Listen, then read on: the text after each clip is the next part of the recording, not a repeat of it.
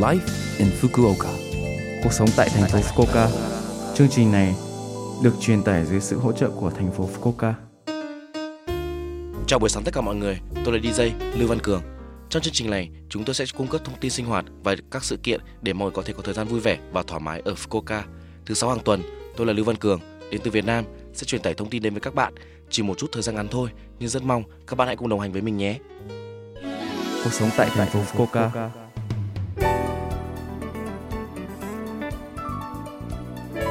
Bạn có thích mochi không? Bánh gạo mới làm mềm và thơm ngon. Tại Nhật Bản, các cuộc thi dã mochi được tổ chức tại các trường học và các buổi họp mặt cộng đồng vào tháng 12. Ở Nhật Bản, chúng tôi tiêu thụ rất nhiều bánh mochi trong dịp năm mới, vì vậy chúng tôi chuẩn bị và bảo quản bánh mochi trong thời gian này. Rất đông người tập trung lại và sử dụng các dụng cụ đặc biệt để nhào, giã và lặp lại quy trình hấp nóng để làm bánh mochi.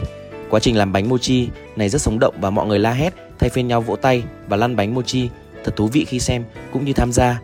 Sau khi bánh mochi đã chín, mọi người sẽ ăn bánh mochi mới làm ngay tại chỗ với gia vị yêu thích của mình.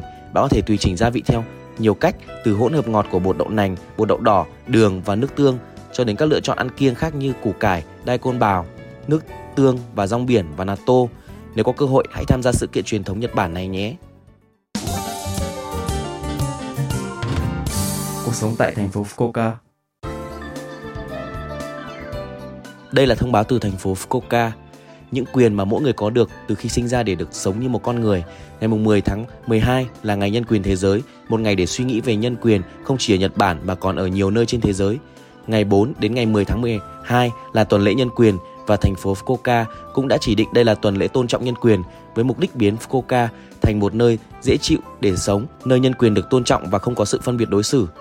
Trong khi tôi không thể thay thế được thì những người khác cũng không thể thay thế được đây là một tuần quan trọng để biết rằng mỗi người đều quan trọng để thực hiện hóa một xã hội không ai bị bỏ lại phía sau như SDG chủ trương. Điều quan trọng là phải xóa bỏ sự phân biệt đối xử và định kiến về các đối tượng như phụ nữ, trẻ em, người già, người nước ngoài và người khuyết tật, đồng thời tôn trọng quyền lợi của nhau, quyền con người. Tại sao các bạn không nghĩ lại một lần nữa về lòng nhân ái và những mạng sống không thể thay thế?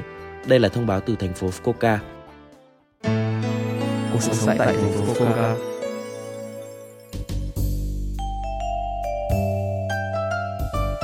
Số like Infoca tuần này mọi người cảm thấy thế nào ạ? Rất nhiều thông tin bổ ích phải không ạ? Số phát sóng này lúc nào cũng có thể nghe bằng postcard. Ngoài ra, mọi người cũng có thể biết về nội dung truyền tải trên blog. Mọi người hãy xem qua trang chương trình từ trang chủ của lớp FM. Ngoài ra, chúng tôi cũng đang tìm kiếm các thông điệp gửi đến tôi và chương trình. Địa chỉ email là 761a.lớpfm.co.jp 761a.lớpfm.co.jp Chúc mọi người một ngày vui vẻ. Hẹn gặp lại mọi người vào tuần sau.